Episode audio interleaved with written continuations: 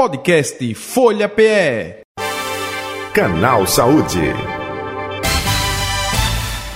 Apoio Hospital Jaime da Fonte, genuinamente pernambucano. Assunto, tema, pauta, andropausa, como lidar, não é? É, com a menopausa masculina, como é conhecida, hein? Doutor Dimas Antunes, médico urologista do Hospital Jaime da Fonte. Doutor Dimas, boa tarde, prazer tê-lo aqui mais uma vez, seja bem-vindo.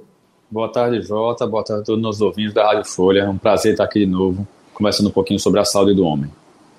Perfeito, e com relação à saúde do homem, a andropausa, não é? ou a menopausa masculina, como é conhecida, é, até fazendo um comparativo uh, com a menopausa né, da mulher, uhum. é na mesma faixa etária, não necessariamente, a partir de que idade o homem começa a entrar nesse processo de andropausa, hein, doutor? Pois bem, então a andropausa, né, como é popularmente conhecida essa, esse problema de saúde, que é um, o que a gente chama de hipogonadismo relacionado à idade, ou seja, queda do nível de testosterona relacionado à idade. Como o próprio nome está falando, é relacionado à idade. Então, ele acontece com pacientes a partir de 60, 70 anos de idade. Né? A gente diz que cerca de 20% dos homens acima dos 60 anos de idade vão ter andropausa e cerca de 30% acima dos 70 anos. Ou seja, idade é um fator de risco para esse problema de saúde. Né? Uhum. Menor idade não acontece, não. Ou acontece em alguns casos? Excelente pergunta é, pode existir queda do nível de testosterona por outras razões. Né? Uhum. Você pode ter queda do nível de testosterona, por exemplo, um paciente que é obeso, paciente que tem a chamada síndrome metabólica, né? aquele pacotinho hipertensão, diabetes, obesidade, sedentarismo, todo aquele pacotinho que pode levar um cavaleiro para um infarto, para um derrame. Ele pode também levar um paciente à queda do nível de testosterona. Diabetes é um fator de risco, obesidade é um fator de risco. Então, assim, o paciente pode apresentar queda do nível de testosterona em qualquer faixa etária por esse problema de saúde também. Outra uhum. causa importante no paciente mais jovem, principalmente, é aquele paciente que fez abuso de testosterona, que não deveria usar, usou anabolizante para ficar fortão lá na academia e depois, subitamente, ele parou de usar. Aí vai ter queda no nível de testosterona e isso pode acontecer, inclusive, em pacientes mais jovens também. Certo. Doutor Dimas Antônio, outro detalhe também, é, comparativo com a mulher, é, se fala muito, uhum. a mulher fica irritada nesse é, é, período, o homem também fica, e até aproveitando, que, que sintomas aí é, é, a gente pode passar que o homem começa a perceber na andropausa? Excelente. Irritabilidade é um deles, né? Fazendo um paralelo com as mulheres, como você colocou, né? A alteração de humor, labilidade emocional, são alguns dos sintomas que podem ser apresentados. Outros sintomas, queda de energia, queda de vigor, queda de energia para o trabalho, né? piora de qualidade do sono, alteração da, da, da, da, composição corporal, aumento da massa gorda, diminuição de massa magra, osteoporose, osteopenia pode acontecer também como consequência da andropausa. E em último caso, né, que é uma das queixas mais é, recorrentes, é a alteração de apetite sexual. E, finalmente, perda de ereção, né? não só a ereção matinal, a ereção da manhã, como a ereção para o intercurso sexual. Então, essa constelação de sinais e sintomas pode acontecer no paciente portador de andropausa. Entendo. O, doutor, é, na mulher existe a reposição hormonal. No homem não, né? Existe, existe sim. Então, assim, existe? como é que a gente, como a gente, como é que a gente fecha o diagnóstico de andropausa, né?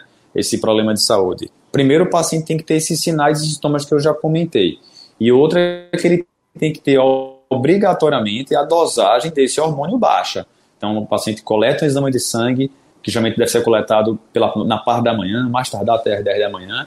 Ele coleta o exame de sangue, descobre que está com a testosterona baixa, Alguns dias depois, ele repete esse exame e vê que realmente ela está baixa. Aí o que, é que a gente vai fazer? A gente vai avaliar se esse paciente, uma vez bem indicado o tratamento, né, se, se ele não tem contraindicações à terapia de reposição de testosterona, que é a pedra angular do tratamento.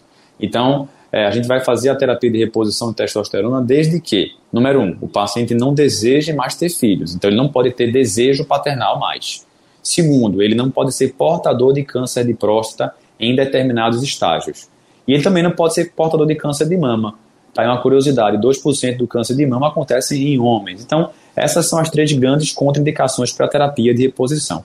Uma vez que o paciente não tem essas contraindicações, a gente vai instituir a terapia de reposição, que é, uhum. pode ser feita através de gel transdérmico de testosterona, aplicação de injeções intramusculares de curta ou de longa ação, enfim, implantes de testosterona são possibilidades que são possíveis com o paciente com terapia de para terapia de reposição.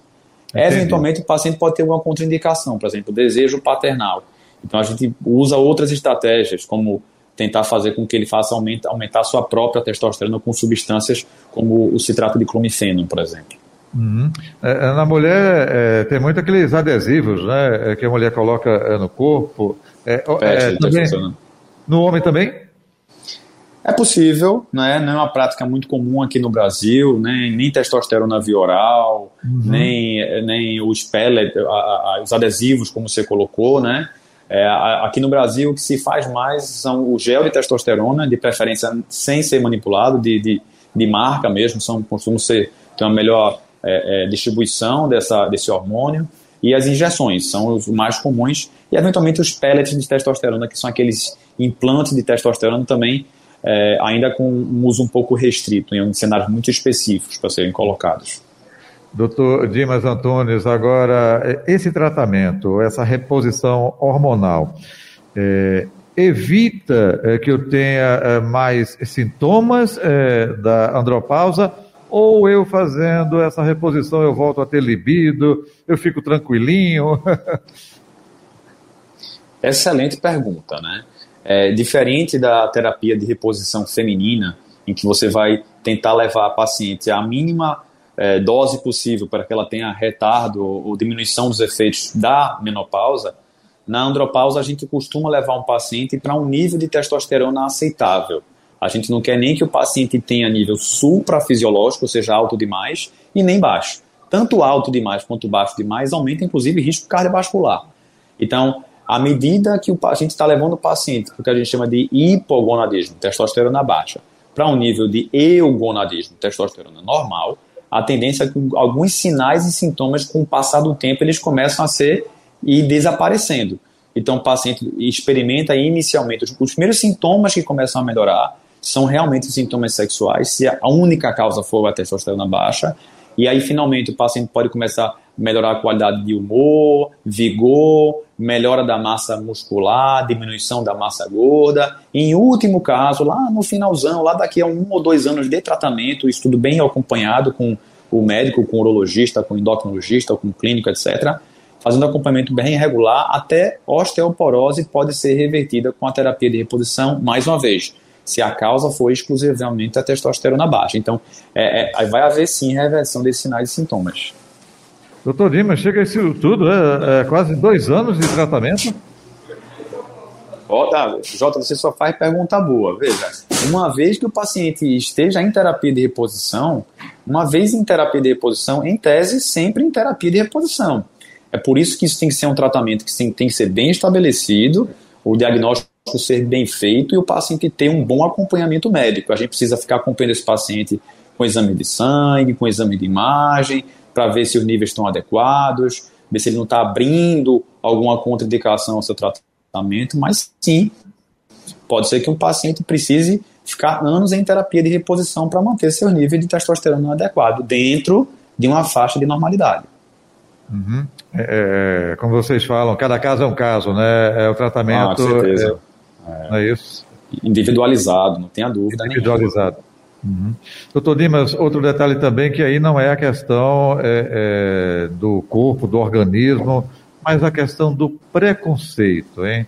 Uhum. Homem, oh, que tem esse negócio aí de, de é, existe isso ainda, não é? Desse machismo, é, é, de não vou fazer tratamento, não procurar, é, não ir ao médico, às vezes nem falar para a própria família, existe isso? Você fala em relação à testosterona baixa, não costuma ser haver tanto preconceito. Por quê? Não. Porque geralmente é... os pacientes vêm justamente porque estão com a queixa. Então, uhum. a, é, é, acaba não sendo muito um problema, não. E assim, em relação à tônica da saúde do homem, com, você vê com, com os meios de comunicação, né, com o, a gente tem observado que o homem, apesar de ainda é, as mulheres elas darem uma aula grande de atenção à saúde em relação aos homens, tem se observado que tem se melhorado essa questão do preconceito, pelo menos é o que a gente vê em atendimento ambulatorial. Uhum. Eu, eu, eu, digo até de forma mais ampla mesmo, viu, doutor eh, Dimas Antunes? A questão mesmo da andropausa. Eu tenho negócio de andropausa nada, enfim, hum. isso é, é, existe isso ou não?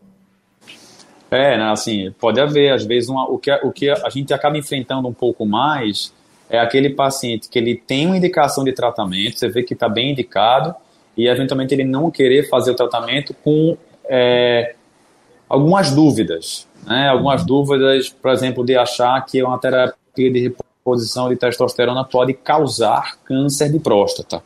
Essa, é, isso não é correto, né?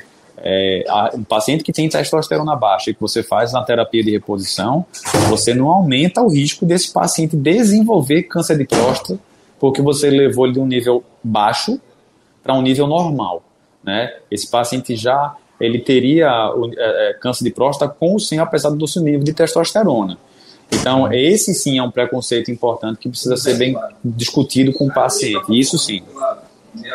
Doutor Dimas, é, para finalizar, é, tem a forma preventiva também? O senhor está falando de forma corretiva, chegou na idade, opa, vamos fazer um acompanhamento, reposição, se fizer necessário ou não. Tem uma forma preventiva para que eu evite esses sintomas é, numa determinada idade ou não? Com certeza, né? Assim, não tem como evitar a propriedade, né? O paciente que tem testosterona baixa pela idade, ele não tem como evitar isso. Agora, existem medidas que podem ser tomadas para evitar que a testosterona caia.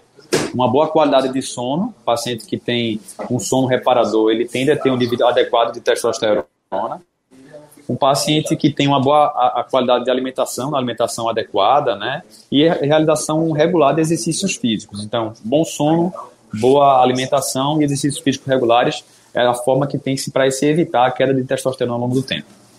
Perfeito. Doutor Dimas Antunes, muito obrigado pela sua participação. Onde encontrá-lo nas redes sociais ou o telefone do Jaime da Fonte, fique à vontade, hein?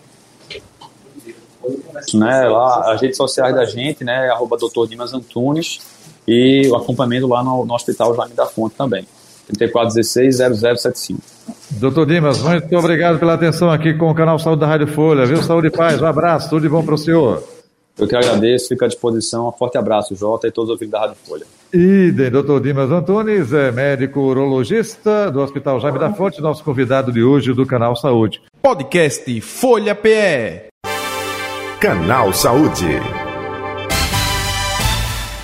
Apoio Hospital Jaime da Fonte, genuinamente pernambucano.